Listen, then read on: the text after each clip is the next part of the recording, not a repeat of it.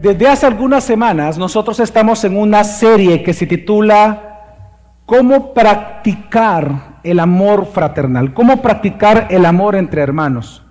Es decir, estamos en una serie que, en donde estamos aprendiendo cómo amarnos los unos a los otros. Y la razón por la cual nos estamos tomando semanas de explicar esto, de hablar acerca de cómo amarnos, es por dos razones. La primera de ellas es porque es un mandamiento de Dios. Dios nos manda a amarnos los unos a los otros. Pero en segundo lugar, es porque no es tan fácil o tan obvio cómo es que nosotros tenemos que amarnos los unos a los otros. Pareciera ser paradójico, pero así es. Aunque nosotros los cristianos tenemos la capacidad de poder amar al hermano, no siempre sabemos cómo hacerlo. Porque amar al hermano no solamente es mostrarle cariño o afecto en la manera en que nosotros querramos. Muchas veces los cristianos pensamos que amar a alguien es mostrarle el cariño como nosotros quisiéramos que se nos mostrara a nosotros o como nosotros estamos acostumbrados según la cultura la familia a hacerlo. No. Tenemos que comprender que amar, hermanos, amar no es mostrar cariño a nuestra manera, sino según la Biblia. Nosotros tenemos que amar a nuestro hermano como Dios nos manda a amarlo. Por eso es que amar al hermano Hermanos, no es un asunto de preferencias personales, sino que es un asunto de obediencia. Así lo enseñó Jesús. En Juan capítulo 13, versículo 34 al 35, Jesús dice, un mandamiento nuevo les doy. Un mandamiento nuevo les doy. Que se amen los unos a los otros, que como yo los he amado, así también se amen los unos a los otros. En esto conocerán todos que son mis discípulos, si se tienen amor los unos a los otros. Ahora, Jesús comienza estas palabras diciendo, he aquí que yo les daré un mandamiento nuevo, les doy un nuevo mandamiento. Ahora la pregunta es, ¿es un nuevo mandamiento realmente? Y esto es lo interesante porque ya en Levítico, como en otras partes de la escritura, pero sobre todo en Levítico capítulo 19, ahí se nos da el mandamiento. Esto no es nuevo. Lo nuevo en las palabras de Jesús no era amarse el uno al otro. Levítico 19 dice, ámense los unos a los otros. Jesús está citando la ley. ¿Qué es lo nuevo en las palabras de Jesús? Ah, que él dijo, ámense los unos a los otros como yo los he amado. Como yo los he amado, así también ámense los unos a los otros. En otras palabras, lo nuevo en este mandamiento es la cruz. Lo nuevo en este mandamiento es que Jesús murió por ti y por mí, por obediencia al Padre. Él en obediencia al Padre se sometió a la voluntad del Padre y vino aquí y murió por tus pecados y por mis pecados y resucitó al tercer día. Así que por la obediencia a su Padre Jesús, Jesús mostró cuánto Él te ama a ti. Juan 3:16, de tal manera amó Dios al mundo, Dios te amó a ti, que dio su Hijo por ti. Así el mandato que vemos a nosotros acá en este texto es que de la misma manera en que Jesús sacrificialmente te amó a ti, tú ames a tu hermano. Es lo nuevo en este mandamiento. Que así como Jesús te amó, tú ames a los demás de la misma manera. Es decir, muriendo cada día a ti mismo para hacer lo que Dios ordena que hagas con tus hermanos, porque eso es amar al hermano. Así que Jesús nos enseña, hermanos, que amar no es un asunto de preferencia personal, sino de obediencia, como Jesús te amó. Jesús no te amó como Él se pudo haber inventado, sino como Él, como Dios, determinó amarte, obedeciendo al Padre, muriendo por ti. Y de la misma manera, nosotros tenemos que amarnos. Así que en esta serie, lo que estamos aprendiendo, hermanos, en cada enseñanza, es cómo amar a tu hermano según Dios, cómo amarnos los unos a los otros según el Señor. Y es lo que habla, por ejemplo, Levítico 19, para lo cual yo le pido que por favor me acompañen a Levítico 19.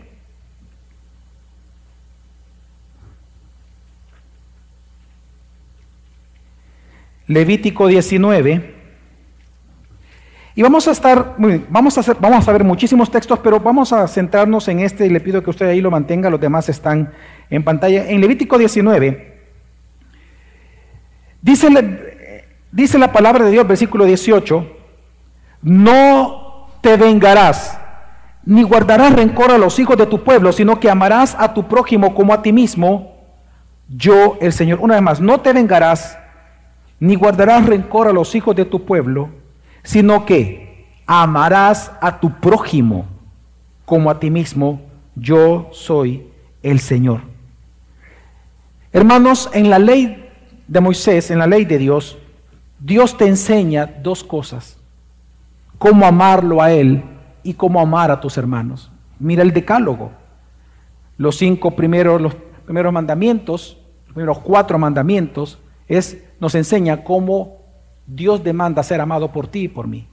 Y los otros mandamientos nos enseñan cómo amar a nuestros hermanos. Y por eso Jesús resumió toda la ley así. La ley Jesús le resumió diciendo que es amarás al Señor tu Dios con toda tu fuerza, con toda tu mente, con toda tu alma y a tu prójimo como a ti mismo. En esto se resume toda la ley de Dios. Porque la ley nos enseña cómo Dios quiere ser amado y cómo tenemos que amar a nuestros hermanos. Así que Levítico 19, cuando nos dice que tenemos que amar a nuestros hermanos, es interesante este capítulo, porque en este capítulo, más, bueno, proveniente del 17 en adelante, este mandamiento de amarnos está envuelto en una lista de cosas que tú y yo tenemos que hacer con nuestros hermanos y una lista de cosas que no tenemos que hacer contra nuestros hermanos como la manera en que nosotros tenemos que amarlos a ellos. Y es precisamente, hermanos, dentro de esta gran lista de acciones, actitudes morales, actividades que debemos de evitar, como debemos de hacer con nuestros hermanos, que hoy vamos a ver una en específico, que nos manda la Biblia de cómo tú y yo tenemos que amarnos los unos a los otros. Y esto es a través de tu hablar. Es interesante, una vez más, versículo 18 dice, no te vengarás ni guardarás rencor a los hijos de tu pueblo, sino que amarás a tu prójimo. Y lo que envuelve todo el contexto de este versículo son una lista de cantidad de acciones. Y una de esas, versículo 16, dice, no andarás de calumniador, en otras, palabras, en otras versiones dice chismeando, entre tu pueblo. No harás nada en contra de la vida de tu prójimo. Yo soy el Señor. Hermanos, una gran capacidad que Dios te ha dado, según la propia imagen que tú tienes de Dios, que Él ha depositado en ti, una gran capacidad que tú tienes como ser humano es la capacidad de comunicarte. Gracias a esa capacidad tú puedes conversar con Dios, puedes comunicarte con Dios. Y puedes comunicarte con tu hermano, con tu hermana, con tu familia, con tus amigos. Así la lengua, hermanos, como le llama la escritura la lengua, si tú la usas adecuadamente, se vuelve un instrumento poderoso para unir. Un instrumento poderoso para edificar a tus hijos, para edificar a tu matrimonio, para edificar la iglesia. Si tú usas adecuadamente tu lengua, es un instrumento poderoso para unir, para consolar, para animar, un instrumento poderoso para amar.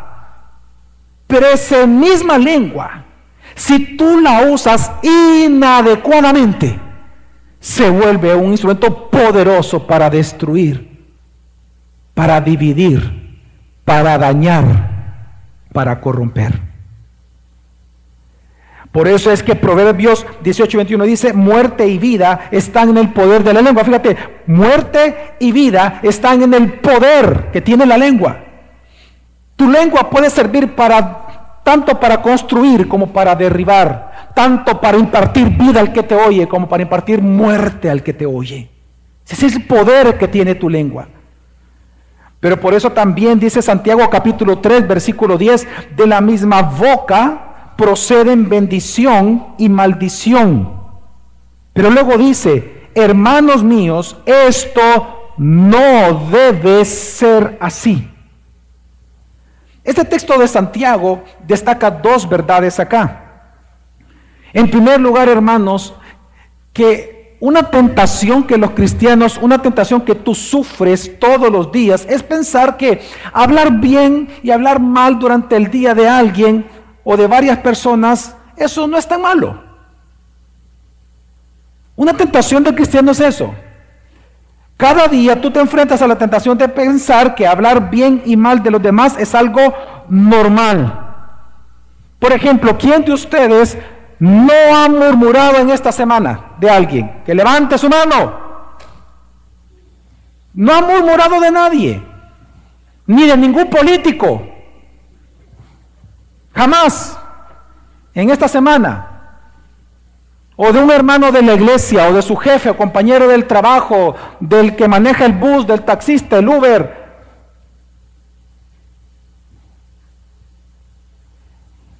Ya te enteraste es la última. ¿Eh? No, pastor, ¿el qué? O frases como, por ejemplo, ¿no sabes lo que pasó? No, cuéntame. ¿Sabes por qué estas frases son poderosas? Porque Proverbios 18.8 dice, las palabras del chismoso son como bocados deliciosos y penetran hasta el fondo de las entrañas. ¿Sabes? El chisme, fíjate, el chisme es tan delicioso que se vuelve común. Y hermanos, y ese es el problema. El problema es que el chisme es tan delicioso que se vuelve común entre las personas. Y al volverse algo común, ¿saben qué sucede? Que la gente comienza a pensar que es algo natural en el ser humano. Y ese es el problema. Y es lo que nosotros vemos en el uso de las redes sociales. Es lo que vemos. ¿De qué está lleno Twitter aparte de noticias? De odio, de violencia verbal, de chismes, de murmuraciones, de calumnias, de difamaciones, de acusaciones falsas. De eso está lleno Facebook, Instagram. Y lamentablemente el chisme se vuelve tan común que se cree natural en el ser humano que eso incluso ha afectado muchas veces los discipulados, los grupos discipulares, en los grupos ministeriales en las reuniones de la iglesia, en las reuniones de la familia. ¿Ya te enteraste? Te voy a contar algo para que oremos por el hermano. Y eso es peligroso, porque cuando tú pierdes la perspectiva de que el chisme es un pecado ante Dios, se comienza entonces a destruir la unidad de su cuerpo y todo comienza a corromperse. Por eso es que Levítico 19 que lo leímos dice, no andarás chismeando entre tu pueblo. No. Levítico dice, no andarás chismeando entre tu pueblo. Santiago dice, esto no debe de ser así. Incluso Filipenses, que no lo hemos leído, Filipenses 2.14 está en pantalla y dice, hagan todas las cosas sin murmuraciones. En esta mañana, hermano, yo quiero responder una pregunta. Y es, ¿por qué tenemos que hacer todo sin murmuraciones? ¿Por qué entre tu pueblo tú no puedes andar chismeando? ¿Por qué esto no debe de ser así? En otras palabras, voy a responder una pregunta. ¿Por qué no debemos de hablar en mal de nuestro prójimo?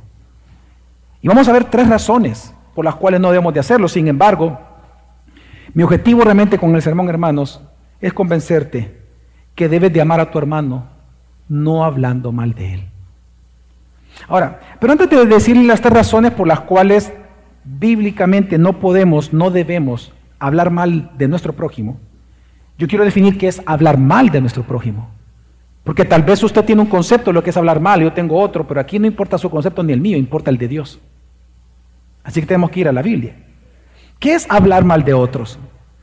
Pues bíblicamente, cuando leemos la escritura nos damos cuenta que hablar mal de otros es decir, cosas de otra persona, ya sean verdad o mentira, verdad o mentira. Una vez más, verdaderas o mentiras es hablar de otra persona, ya sea verdad o mentira, afectando su reputación. Eso es hablar mal de alguien. A eso la Biblia le da muchas palabras. Le llama chisme, murmuración, difamación o calumnia.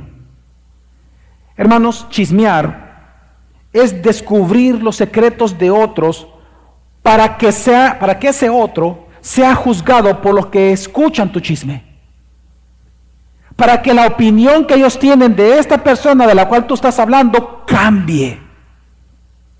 Eso es chismear. Proverbios 11:13 dice, el chismoso revela secretos, pero el de espíritu leal oculta las cosas. Este texto dice dos cosas importantes. Una de ellas, que es un problema espiritual, que es un problema de tu corazón, es un pecado en tu vida. Pero en segundo lugar, que el chisme se trata de revelar secretos. ¿Qué es chismear entonces? Chismear, hermanos, o hablar mal de una persona es descubrir cosas que deben de mantenerse ocultas. Bueno, de hecho la palabra chismoso que encontramos aquí en hebreo, el sentido de la palabra chismoso en hebreo tiene otras dos palabras. Es calumnia y difamación. Así que el chismoso es aquel que ataca la reputación de otra persona por calumnia o por difamación. ¿Y qué es calumnia y qué es difamación? Son palabras distintas. La calumnia, a su vez, es imputar un error o un delito o un pecado a otro, aun cuando es falso. No, es que el pastor se equivocó. La iglesia se está equivocando contigo. No entiendo por qué te están disciplinando. No, es que yo no entiendo por qué tu esposo hace eso. Niña, ¿cómo te trata así? ¿Cómo tú te dejas eso? Es que, eh, ¿sabes qué? Él, él ha de tener otra mujer. Calumnia es imputar de un error. Imputar, asignar, imputar un delito o un pecado a una persona, aunque sea falso, aunque no es verdad, pero se hace. Y difamación es afectar la reputación de otro diciendo cosas que no se debe, aunque sean ciertas. Así que por eso es que también la palabra murmuración que ya aparece en el Nuevo Testamento, murmuración, la palabra como tal, tiene el sentido de hablar de otros, ya sea por resentimiento, por codicia y por maldad. La palabra murmuración es interesante porque ella involucra la razón. Murmurar significa que tú, porque estás enojado con alguien, porque estás resentido, porque tienes maldad y porque codicias algo de la otra persona, tú hablas mal del otro por eso. Ahora, ¿cómo el chismoso chismea? Lo dice el texto, versículo Proverbio 11:13. El chismoso que hace revela secretos. ¿Qué es revelar? Es descubrir. Revelar en hebreo es descubrir públicamente aquello que está destinado a ser un secreto o que está destinado a ser conocido por pocos. Así que el chismoso, hermanos, en la Biblia es aquel que da a conocer cosas de otros con personas que no deberían de saber nada de eso. Y es que el chismoso es aquel que da a conocer cosas de otros con quienes no deberían de saberlo. Y es que, hermanos, el chisme, una vez más, no solamente decir una mentira de otra persona. Es decir, una verdad, pero lo dices para afectar su reputación. Y ese es el pecado. Porque, mira, hay momentos en los cuales tú tienes que hablar de otra persona. Claro, hay momentos en que tú tienes el deber de hablar de otros. Por ejemplo, cuando tú vas con tu hermano y tú ves que él está pecando, ¿qué dice la Biblia que tienes que hacer con él? Ve tú sola y ¿qué tienes que hacerlo? Reprenderlo. Y si no te escucha, ¿qué tienes que hacer? Cuéntaselo a las autoridades, ve. Para que juntos, no para chimear, para que juntos tú también vayan a volver a hablar con él, para ganar al hermano. Ahí sí se tiene que hablar del hermano. Cuando, por ejemplo, en una casa, tú llegas a la casa y ves que se ha quebrado toda la vajilla de la casa, tú estás buscando un responsable. Tus hijos tienen que decir quién lo hizo. Y si todos tienen tus hijos, pues uno le tiene que decir al papá quién fue. Eso no es chismear. Cuando un joven, por ejemplo, en el colegio, en la universidad, es testigo de un bullying, o él está recibiendo bullying, ¿qué tiene que hacer? Contarlo a las autoridades. Eso no es chismear. Es decir, hay momentos en los cuales Claramente hay que decir la verdad acerca de otros. Cuando alguien comete un delito, hay que ir a las autoridades.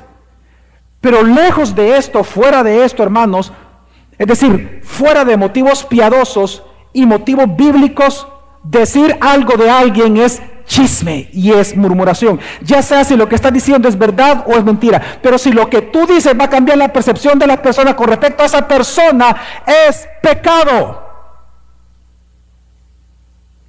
Ese es el pecado. Porque hay cosas que hay que mantener en oculto. No estamos hablando del pecado del momento. Estamos hablando de aquello que Dios te confió conocer del otro. Dios te confió. Ahora, ¿por qué se chismea? ¿Por qué aún los cristianos todos los días somos tentados con ese pecado?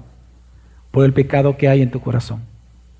Jesús dijo en Mateo 15, 18 al 19, pero lo que sale de la boca proviene del corazón. Y eso es lo que contamina al hombre. Porque del corazón provienen malos pensamientos, homicidios, adulterios, fornicaciones, robos, falsos testimonios y calumnias. El problema no son las personas. El que mata no puede decir, eh, eh, eh, él me obligó a hacerlo. A menos, obviamente, que se esté defendiendo, porque antes te intentó matar, obviamente, sin defensa propia. Pero lejos de la defensa propia. El asesino asesina porque quiso asesinar en su corazón antes. El que adultera, adultera porque en su corazón desea adulterar. El que miente, miente no porque el otro le hizo daño, es porque él en su corazón le gusta la mentira y quiere mentir. El que chismea, no chismea porque el otro le hizo mal, chismea porque se quiere vengar. Chismea porque quiere hacerlo. Va a hablar mal porque quiere difamarlo.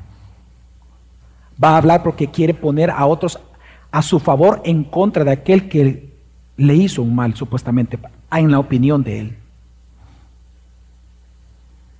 Así que hermanos, no vayas a pensar, incluso Lucas 6:45 Jesús dijo, el hombre bueno del buen tesoro de su corazón saca lo que es bueno y el hombre malo del mal tesoro de su corazón saca lo que es malo, porque de la abundancia del corazón habla su boca. Es decir, nadie chismea por buenos motivos. Nadie chismea por amor al hermano. Mira, te voy a contar algo de, de fulano para que oremos por él. No, no, no. No. Mejor tú en silencio ora por él. Y si es algo que tu hermano está equivocado, ve y habla con él a solas.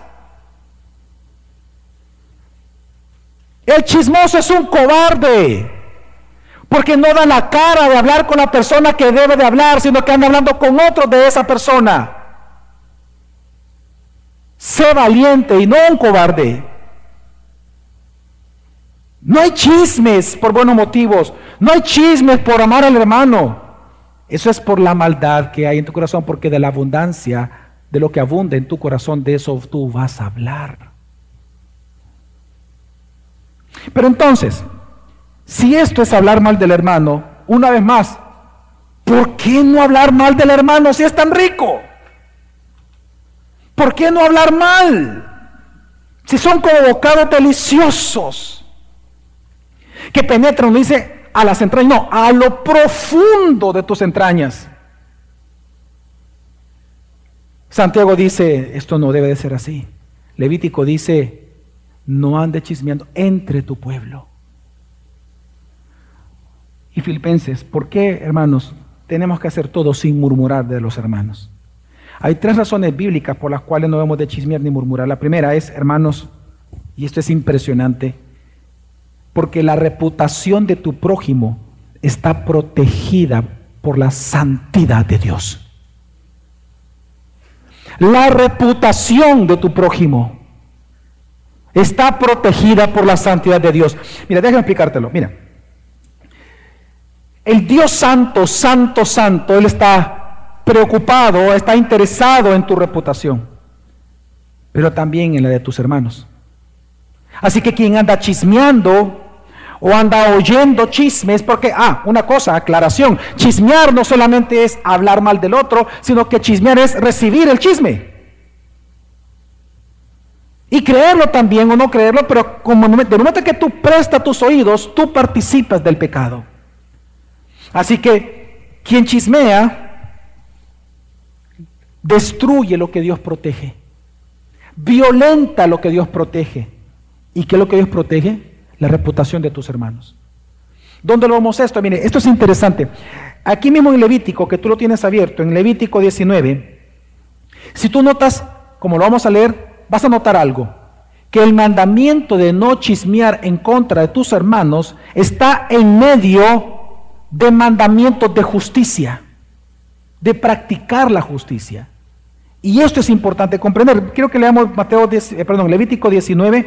Vamos a leer el versículo, eh, para poner en contexto 14 en adelante, dice, no maldecirás al sordo. Fíjate, fíjate, mira, fíjate cómo Dios te manda a amar a los demás. Al sordo, con el sordo, ¿qué tienes que hacer? No maldecirlo, no hablar mal de él, porque como no oye, te aprovecha, ¿no? pues no está hablando, no, no oye, perdón. No maldecirás al sordo, es una manera de armar a los hermanos que no oyen.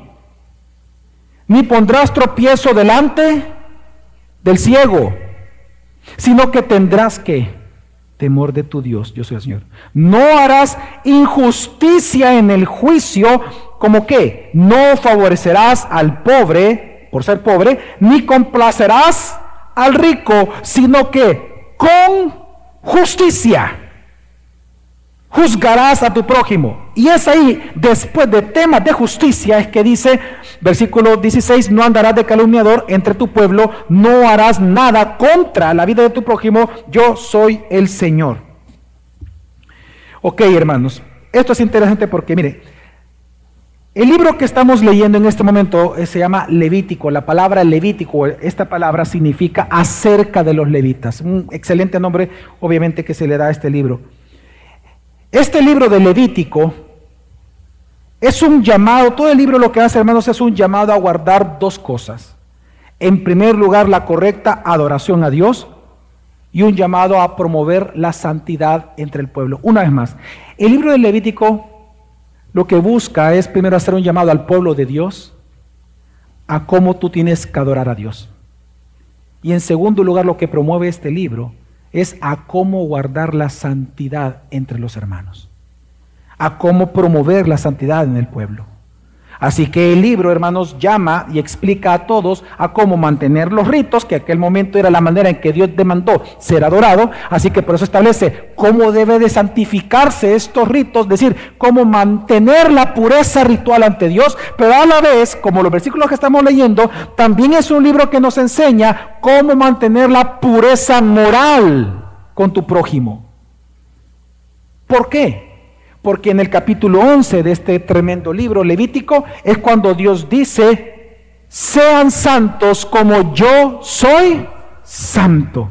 En otras palabras, el libro de Levítico, hermanos, es un llamado de Dios a que tú seas santo como Dios es. Es un llamado a que tú imites a Dios en tu vida diaria. Es que hagas las cosas que Dios haría si Él físicamente estuviera aquí en tus mismas circunstancias. Así tienes tú que comportarte como Dios lo haría en tu lugar. Y esto, entonces, esto es importante para entender lo que estamos leyendo. Porque si esto trata el libro, entonces piensa, en el capítulo 19, ya del capítulo 17, es decir, 17, 18, 19 y en adelante, lo que hace el autor Moisés, el autor de Levítico, es comenzar a dar mandamientos de cómo tú debes de guardar la santidad con tu prójimo. ¿Guardar el qué, hermanos? De cómo ser santo con tu prójimo como Dios es santo. Y dentro de esa santidad, práctica de santidad, que Dios protege y cuida, es que al sordo no lo maldigas. Dios, la santidad de Dios protege al sordo.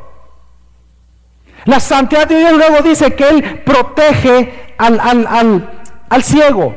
No le pongas tropiezo, Dios protege al ciego.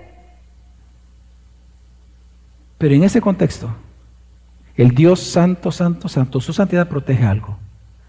La reputación de tus hermanos. No chismees de tus hermanos en medio de mi pueblo santo. No ataques su reputación. Y es que, hermanos, precisamente porque Dios es santo es que Él es justo. Cuando nosotros vimos en la, época de la cuarentena acerca de, la, de, las, de los atributos de Dios, ¿se acuerdan ustedes? Dijimos, enseñé de que cuando la Biblia dice que Dios es justo, lo que está diciendo es que la justicia de Dios viene de la mano con su santidad. Dios es justo porque Él es santo. Si Dios no fuera santo, Él no podría ser justo. ¿Por qué? Porque hay que ser santo. Cuando dice la Biblia que Dios es santo, significa que Él es recto, que en Él no hay maldad, no hay error. Dios es purísimo en sí mismo. Él es correcto, Él es recto. Por lo tanto, porque Él es recto, Él es correcto, Él odia lo incorrecto. Y Él odia el pecado. Él odia la maldad. Y por lo tanto, Él castiga la maldad porque Él es santo. Si Él no fuera santo, Él amaría la injusticia, pero porque Dios es santo, Él ama la justicia. Entonces, en este gran tema de la justicia de Dios, Dios dice, no es justo. No es justo que tú dañes, pisotees la reputación de tu hermano. No es justo. En más, fíjate bien, versículo 15, no harás injusticia en el juicio, no favorecerás al pobre, ni complacerás al rico, sino que con justicia juzgarás a tu prójimo. ¿Sabes qué está diciendo aquí? Porque luego de este versículo dice el 16, no andarás chismeando. Después de hablar de justicia. Estos textos, hermanos, está diciendo, hermanos, que para Dios es tan malo que no se juzgue ni se discipline al malvado en una sociedad, como también acusar falsamente de maldad o de error a un inocente. No sé si logra ver eso en el texto. Este capítulo 19 entonces trata de cómo vivir en santidad con tu hermano. Pero eso implica que en justicia tú tienes que no revelar el secreto del hermano porque no es justo. Lo que está enseñando en este texto, hermano, que así como no es justo que el ladrón, el asesino, el adúltero ande libre ahí en la sociedad, eso no es justo. Nosotros esperamos que el malvado sea llevado ante el tribunal, ¿sí o no, hermanos? Y sea juzgado. Amén. No es justo en una sociedad que el ladrón, que el corrupto, que, que, que el asesino ande suelto. Pero así de peligroso es también acusar de asesino, de ladrón, de corrupto y de adúltero a quien no lo es. Y ese es, ese es el pecado. Es un pecado de justicia que va en contra de la santidad de Dios. Cuando hablas mal de alguien. Mira, hermano, Cuando tú hablas de una persona para que todos piensen mal de él, o por lo menos los que te están escuchando, para convencerlos de que piensen como tú piensas acerca de él, hermano, eso no es amor. Eso es injusticia y es odio. Pero saben una cosa, hermanos, algo tremendo que aquí este texto enseña también, es que a su vez, no chismear, no solamente entonces es un pecado que va en contra de la justicia de Dios, no solamente es un acto no chismear es un acto justo, sino que no chismear también es un acto de amor. Ve conmigo al versículo siguiente, el 17 que no lo hemos leído, el 17. Vamos a leer el 16 y dice, no andarás de calumniador entre tu pueblo, no harás nada en contra de la vida de tu prójimo. Yo soy el Señor. No odiarás a tu compatriota en tu corazón. Es decir, que el chisme, por el contexto anterior, no solamente es un acto justo, no chismear, sino que no chismear también es amar a tu hermano. Así que hermanos, tanto es tu deber como el mío proteger la reputación de nuestros prójimos, proteger la reputación de nuestros hermanos, así como también tú debes de proteger la tuya. O tú me vas a decir a mí que tú no amas tu reputación. ¿Cómo es el mandamiento que Dios nos dio? Amen a su prójimo, ¿cómo? Como a ti mismo. Claro. Tu deber es proteger la reputación de tus hermanos como tú proteges la tuya. Y la Biblia nos enseña todo esto. Es que si tú, es que si tú no cuidas la reputación de tu hermano, si tú practicas el pecado de murmuración y de chisme, tú estás practicando un pecado de asesinato. No sé si notaste eso en el texto. El texto dice, versículo 16 una vez más, no harás nada en contra de qué? De la vida. De la vida. Chismear es atentar contra la vida de tu prójimo. Hermanos, cómo la vida realmente de alguien puede ser destruida por causa de un chisme. ¿Cuántas personas en el sabor nos hemos enterado que se han suicidado porque han hablado mal de ellos? Un caso que hace, que hace poco existió en El Salvador de un joven que se mató, que se asesinó, perdón, que se suicidó, estudiante de un colegio, porque estaban hablando mal de él los compañeros. ¿Cuántos matrimonios se han deshecho por el chisme? ¿Cuántas familias se han dividido enteramente, fuertemente, por causa de la calumnia, por causa de la difamación, por causa de la murmuración?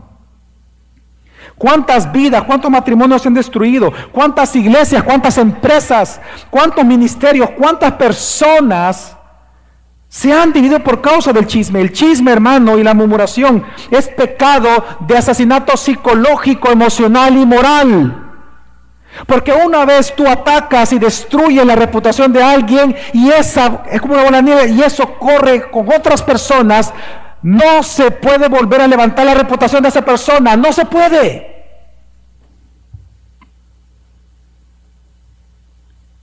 Por eso dice, no harás nada en contra de la vida de tu hermano. ¿Cuánto vale para ti tu hermano? ¿Cuánto vale para ti la reputación de tu hermano? Porque la Biblia te manda amar a los demás como a ti mismo. Y eso implica la reputación de ellos, así como tú amas tu reputación. ¿Sabes tú cuánto tú amas tu reputación? Te voy a ayudar a saberlo. Piensa por un momento. ¿A cuántos de ustedes de verdad les molesta cuando alguien viene y comienza a hablar mal de usted, no una vez, sino que se dedica a hablar mal de usted por varios meses? ¿Cuánto tú te molestas cuando alguien habla mal de ti? ¿Cómo tú te pones, hermano, cuando alguien descubre tus secretos pasados? ¿Cómo tú te sientes? ¿Cómo tú te pones? ¿Cómo tú te sientes cuando te acusan de algo falso en tu trabajo, cuando te acusan de algo falso en el matrimonio, cuando te acusan de algo falso en la iglesia, cuando te acusan de algo falso en tu lugar de ocio, en tu familia. ¿Cómo tú te sientas cuando alguien dice algo de ti sin tu permiso? Y peor aún, ¿cómo tú te sientes cuando viene alguien que te conoce de tu pasado antes de ser cristiano y comienza a hablar mal de ti, de lo que tú hacías antes de Cristo, como que si fuera hoy? ¿Cómo tú te sientes? Y peor aún, evalúate por un momento esto, cómo tú te sientes cuando los demás comienzan a creer lo que se está diciendo de ti y la opinión de ellos cambia, de manera que el trato contigo cambia y te comienzan a ver como un monstruo. Te comienzan a tratar como un impío. Porque están creyendo el chisme, la murmuración de otras personas que te odian. ¿Cómo tú te sientes? Cuando chismean de tus hijos, cuando chismean de tu esposa, cuando chismean de tu esposo. ¿Cómo tú te sientes cuando no te preguntan a ti las personas y todos comienzan a creer lo que están escuchando? Todas estas preguntas son sinónimos de una. ¿Cuánto amas tu reputación? De la misma manera. Entonces, debes de amar la reputación de tus hermanos. Porque a ellos tampoco les gusta cuando tú haces eso. Como a ti no te gusta.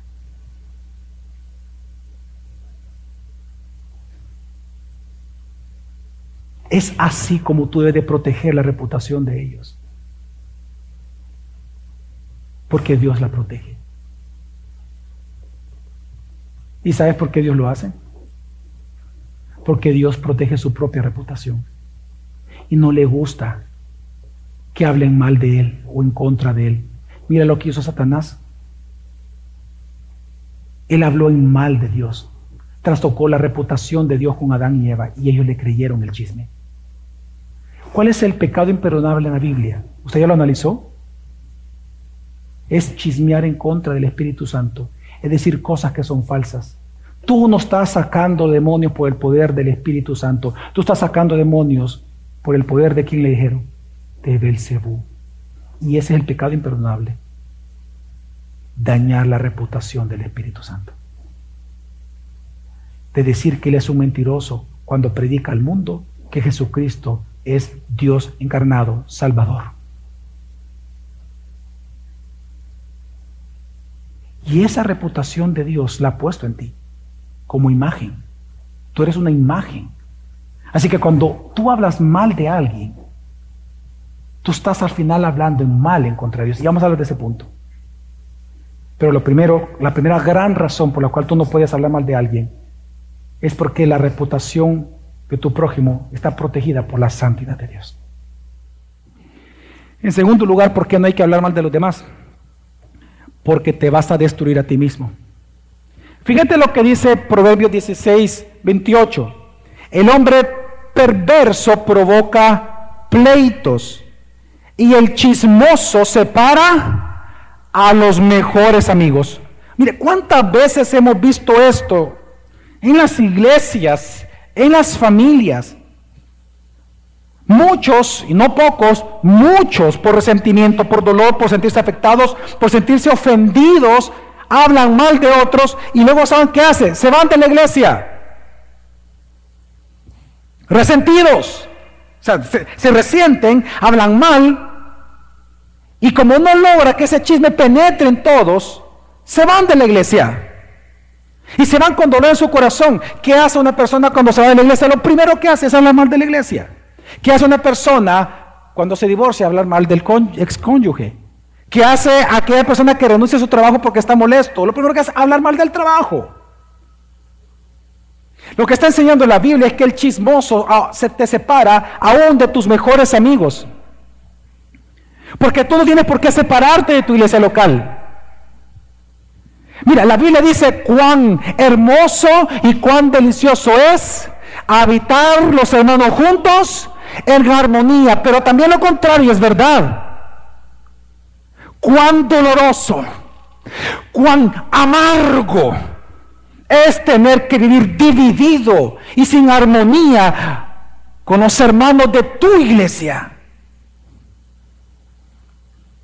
¿Sabes lo que hace el chismoso? Se va y lo que no se da cuenta que el que pierde es él. Él se está violentando a sí mismo. Él se está autodestruyendo. El chismoso, así, tanto como el que busca dañar la reputación de otro, como el que escucha al chismoso, se autodestruye. Se autodestruye porque se separa de su iglesia, de sus pastores que lo aman realmente, de sus amigos, de sus hermanos. ¿Acaso no es algo común muchas veces, lamentablemente, con algunos cristianos cuando son disciplinados por la iglesia, que se terminan molestando con aquel que le informa o se termina molestando con la iglesia y se van? ¿Quién pierde? La iglesia. La iglesia local, sí, pierde, pero pierde más el que se va, porque le está apartando a sus mejores amigos. Yo personalmente no tengo datos, pero yo creo que la razón número uno de división dentro de las iglesias es por chismes. ¿Cuántos pastores yo he visto, iglesias, ministerios, que no reflejan la, unidad de Cristo por causa del chisme? Es que Proverbio 26, 20 dice, por falta de leña se apaga el fuego. Y donde no hay chismosos se calma la discusión. Pero ¿qué? cuando hay chismosos. Piensa, ¿cuántos de ustedes les gusta estar con una persona que todo el tiempo se queja? A mí no. Yo siento que me quita vida. Y no, y se lo digo de verdad porque yo conozco, conozco, de hecho tengo en la mente ahorita personas con las cuales yo comparto y tengo que compartir que, que algunos de ellos son amigos de la familia que son chismosos. Y todo lo que cuando uno está con ellos todo el tiempo ellos se quejan de los zapatos del otro, de las patas del amor que está pasando, de, la cabeza del fulano, que se quejan de la clima, se quejan de todo. Mire, cómo, cómo te drena ese tipo de personas, ¿no? Y es lo que está diciendo el proverbio. Que por eso cuando no hay chismosos, se calma la discusión. Pero es porque lo que también enseña la Escritura en Efesios 4:29. Efesios 4:29 dice, no salga de la boca de ustedes ninguna palabra mala, sino, fíjate bien, solo, claro, porque el chismoso ventila todo. No, no, no. No salga de la boca de ustedes ninguna palabra mala, sino solo la que sea buena para edificación. Y dice, según la necesidad del momento. No todos deben de saber. Y no todo se debe de ventilar. Para todo hay tiempo y lugar. Sino que dice, si no, dice, no salga de la boca de usted ninguna palabra mala, sino solo la que sea de buena para edificación. Según la necesidad del momento, para que imparta gracia a los que escuchan. Ninguna palabra mala salga de vuestra boca. Esa palabra mala significa podrida, que corrompe. Así que hermano, pregúntate, ¿eres una persona que cuando habla imparte gracia, edifica al que te escucha? ¿O eres una persona que cuando alguien te escucha se corrompe y destruye su relación con otras personas? ¿Qué tú haces cuando tú hablas? ¿Haces que las personas se unan o tu hablar hace que las personas se dividan.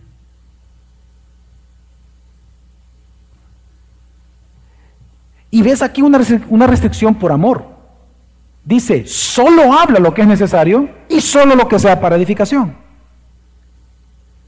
Lamentablemente algunos tienen eh, tal corrupción en ellos que incluso eh, disfrazan con religiosidad su chisme diciendo, no, es que te voy a contar algo para que ayudemos al hermano para que oremos por O también otros dicen, no es que yo te quiero contar algo que me ha pasado con la iglesia, con mi hermano, con mi hermana, con mi esposa, etcétera. Quiero contarte algo que me ha ocurrido porque quiero desahogarme contigo. ¿Sabes qué es lo que tú tienes que decirle a esa persona? No te desahogues conmigo, desahógate con Dios. Porque yo no soy Dios. Es que, mira hermano, el hombre de Dios se desahoga con Dios. El hombre del mundo se desahoga con el mundo. Y esa es la diferencia entre una persona que tiene una relación personal con Dios con una relación religiosa o practica una religión. La relación personal te lleva a buscar a Dios el que solo practica una religión comienza a hablar con todos los demás de todas las cosas, ventilando todo absolutamente. Miren, por eso Jesús llamó víboras a los fariseos. Por eso le llamó víboras.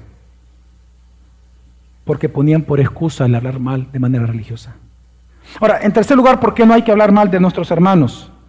Porque violentarás tu relación con Dios. Violentarás tu propia relación con Dios. Quiero explicártelo simplemente recordándote lo que enseña en Números 14. En Números 14 se nos enseña de que luego de que el pueblo hebreo fue sacado de Egipto por mano de Moisés, el pueblo comenzó a murmurar en contra de Moisés y en contra de Aarón, de los líderes de la nación, de los líderes impuestos por Dios. Y comenzaron a hablar mal de ellos por las mismas razones que hoy en día mucha gente habla mal de otras personas. Porque comenzaron ellos a extrañar lo que para ellos eran las comodidades de Egipto. Igual que ahora. Cuando tú incomodas a alguien confrontándolo, exhortándolo con su pecado, diciéndole la verdad, la persona se enoja contigo y habla entonces mal de ti. Y te dice, me estás abusando, me estás juzgando, etcétera, etcétera. Y habla mal con los demás. Pues eso pasó. Ellos al extrañar las cosas de Egipto, porque para ellos estaban en necesidad y hambre en ese momento, comienzan a murmurar en contra de Moisés y de Aarón pidiendo que los cambiaran a ellos, que ellos estaban haciendo mal para con el pueblo. Ellos no son los líderes que necesitamos, deben de haber otros ahí en ese lugar de Moisés y de Aarón. La pregunta es, ¿qué hizo Dios ante esa murmuración? ¿Saben qué hizo Dios? Lo tomó personal. Y es interesante en número 14 que cuando Moisés va a hablar con el pueblo, es Dios quien le dice a Moisés, dile esto a mi pueblo, por cuanto me han, lo toma personal, yo mandaré pestilencia y los mataré a ellos. ¿Por qué? ¿Sabes?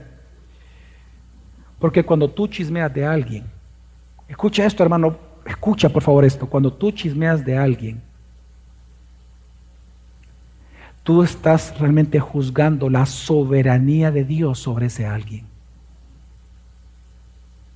¿Quién es el que ha puesto a esa persona como tu autoridad?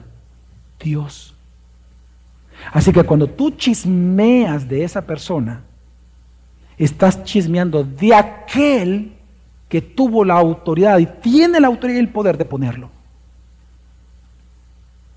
Y esto es lo importante aquí. Por eso es que cuando Saulo perseguía a la iglesia y Jesús se le aparece, se recuerdan hermanos, y cae a tierra, ¿qué fue lo que le dijo Jesús? Ah, porque Pablo estaba siguiendo a la iglesia y Jesús le dice, Saulo, Saulo, ¿por qué me persigues?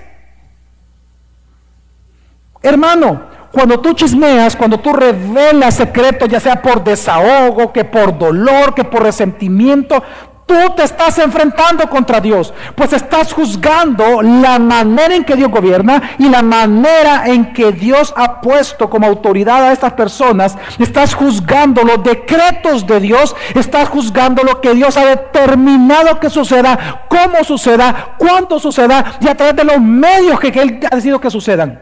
Todo eso está juzgando cuando chismeas. Porque le estás diciendo a Dios te equivocaste. Tú te equivocaste. Mira lo que está haciendo esa persona. Ya se enteraron. Les voy a contar. Hizo eso y está ahí, mira. Y sigue. ¿Y este cómo trabaja? No, es que esa, yo creo que le aumentaron, le han subido puesto porque ya se mete con los jefes, ya te diste cuenta. ¿Sabes qué tú estás diciendo? Que Dios se equivocó. Te estás burlando de esa providencia y de esa soberanía absoluta que Dios tiene.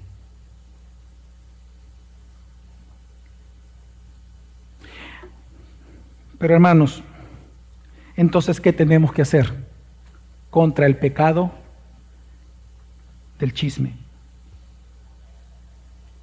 Pues yo encuentro que hay tres cosas que tú tienes que hacer. Ya sea, hermano, que tú chismees, ya sea que te encanta escuchar chismes, o ya sea que tú has creído algún chisme, arrepiéntete. Es lo primero y es lo más importante. Arrepiéntete. Hermano, date cuenta de una, vez por todas que el problema no está en los demás, el problema está en ti. El chisme, la murmuración es un problema de tu propio corazón. Mateo 12, 34 Jesús dice, camada de víboras. ¿Cómo pueden hablar cosas buenas siendo malos? Porque de la abundancia del corazón habla la boca. Hermano, tú hablas mal de los demás, no porque los demás te han hecho algo, tú hablas mal de los demás porque en tu corazón hay maldad. ¿Ya te diste cuenta cómo Dios llama a los chismosos en la Biblia? Le llama perversos. Tú chismeas no porque te han hecho daño, tú chismeas porque hay perversión en tu corazón. Un perverso es aquel que le gusta que le cuenten lo que no debe ser contado y le gusta divulgarlo. Así que hermano, lo primero que tú tienes que hacer ante este gran pecado es, de verdad, darte por vencido ante Dios. No luches contra la verdad, acepta que tú eres pecador, acepta tu pecado y confiésaselo a Cristo Jesús. Amén. Lo segundo que tienes que hacer, hermano, llena tu corazón del Evangelio, de la gracia salvadora del Señor y de la verdad de la soberanía de Dios sobre todas las cosas. Llena tu corazón con la palabra de Dios. ¿Por qué? Una vez más Jesús dijo, de la abundancia de tu corazón es lo que tú hablas. Si tu corazón está llena de dudas, de queja, de incomprensión de las cosas que están ocurriendo, si en tu corazón hay quejabanza, si en tu corazón hay odio, hay resentimiento, hay falta de perdón, si en tu corazón hay angustia, miedo, dolor, claramente de eso vas a hablar. De eso va a ser llenado el oído de quienes te escuchan. Si tu corazón está lleno de mala noticia, frustraciones, insatisfacción, orgullo, tú vas a chismear de los demás. Porque es eso lo que abunda tu corazón. Y de lo que abunda tu corazón, de eso vas a hablar, pero por esa misma razón. Pero si tú llenas tu corazón con la palabra de Dios y comienzas a comprender las grandes doctrinas como la soberanía de Dios, en lugar de chismear de aquellos, vas a hablar a todos y a ti mismo con el Evangelio. Y vas a ser consolado por la palabra y vas a consolar a otros. En lugar de ser un instrumento de división, va a ser un instrumento de edificación. Mira, y esto pasa en todos los niveles, esto pasa incluso, eh, ustedes saben que tenemos un colegio, ¿verdad? Eh, una fundación sin fines de lucro, un colegio cristiano, y nosotros no nos hemos dado cuenta ahí que, eso pasa con muchos papás. Bueno, no mucho, pero sí con algunos, ha pasado en la historia. Hemos visto padres descontentos que en lugar de ir a las autoridades del colegio a expresar su disconformidad, lo ventilan con otros padres para qué? Para que también ellos estén descontentos con el colegio. Y es lo mismo que pasa en un ministerio, es lo mismo que pasa en una iglesia, en una familia, es lo mismo que pasa en, un lugar de trabajo. Hermanos, eso es cobardía. Por eso el chismoso es un cobarde. El chismoso es un cobarde porque debe de hablar con quien debe hablar, pero no lo hace pero sí ventila cosas de lo que siente y resiente con otros. ¿Cómo evitar eso? Llena tu corazón con la palabra de Dios. Porque cuando tú llenes tu corazón con la palabra de Dios, solo hablarás la palabra de Dios. Y entonces el que te escucha será edificado, se sentirá amado. No descubrirás el secreto de otros, ni hablarás mal de, nadie, como Dios no lo hace. Hermanos, hermanas, Solo un corazón lleno del Evangelio es un corazón, es una boca que imparte gracia a quien lo escucha. Para tú tener una boca de gracia, tienes que tener un corazón lleno del Evangelio. En tercer lugar, y por último, hermano, apártate de los chismosos. Proverbios 20, 19 dice, el que anda murmurando revela secretos. Por tanto, Miren la conclusión de Dios. Una vez más, el que anda murmurando revela secretos. Fíjate bien, revela secretos. Por tanto, o sea, porque revela secretos, porque revela cosas que están destinadas a mantenerse en lo oculto, que a ti no te conviene saber, no te asocies con el chismoso. Dios te manda a separarte de quien, aunque sea tu amigo, chismea de otros. ¿Por qué? Porque asociarse con un chismoso es asociarse con el diablo. Tú sabes, hermano, lo que significa la palabra diablo, ¿verdad? Diabolos. La palabra diablo en griego significa difamador, chismeador, calumniador. Cuando tú chismeas, tú eres un siervo de Satanás, no un siervo de Dios. Tú le estás sirviendo a los propósitos de Él, no a los propósitos de Dios. Así que cuando alguien venga y te dice, mira, te quiero contar algo y que me quiero desahogar, es que mira, ¿sabes lo que tú tienes que hacer? Varias cosas. Número uno, pregúntale, ¿es necesario para mi edificación que yo sepa lo que tú me quieres contar? Porque si no es necesario para mí saberlo, no me cuentes. Ve mejor con tu hermano y resuélvelo. Pero no me cuentes, yo no quiero afectarme con él. Me vas a abrir los ojos de malicia, yo no quiero. No sé si es verdad lo que me vas a contar, así que no, no, no me cuentes, ve, resuélvelo con él. Dos, si viene y quiere hablarte contigo, pregúntale, ¿es para que yo sea edificado? ¿O es porque tú quieres sacar víboras de tu boca nada más? Y tercero, si no tienes la oportunidad de decir estas cosas, de preguntarle, sino que de un solo llega, mira lo que me acaba de pasar, o mira lo que acabo de enterarme. Ok, tú dile esto a la persona. Si tú no resuelves lo que me estás contando con la persona que estás diciendo, yo iré a contarle a esa persona lo que tú estás diciendo de él. Te doy tres días o cuatro días para que vayas y te resuelvas con él. Deja tu ofrenda en el altar y ve y ponte de acuerdo con tu hermano. Si tú no lo haces en ese tiempo, yo en tres días le voy a preguntar a él. Y si tú no le dices nada, yo todo le voy a contar. Para que entonces tú te resuelvas con él. Hermano, ¿te das cuenta de algo aquí? El justo es valiente. El chismoso es cobarde. Porque se requiere valentía o no. Dígame si no quiere valentía decirle a alguien, no me cuentes. ¿Sí o no requiere valentía? ¿Sí o no, hermanos? Porque el chisme es rico, ¿no? Pero requiere valentía decirle, no, no quiero saber. Mientras que el chismoso es cobarde, se deleita hablando sandeces.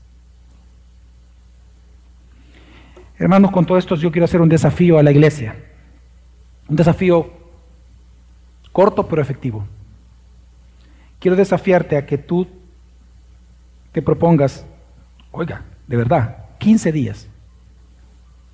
Que en los próximos 15 días te propongas no hablar mal absolutamente de nadie.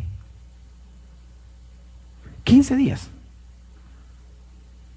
¡Ay, pastor! ya sí, hoy sí me puso en mal, pastor. Ya lo puse en crisis, vea. Ya habla mal de mí. Oye, el pastor 15 días. ya perdió.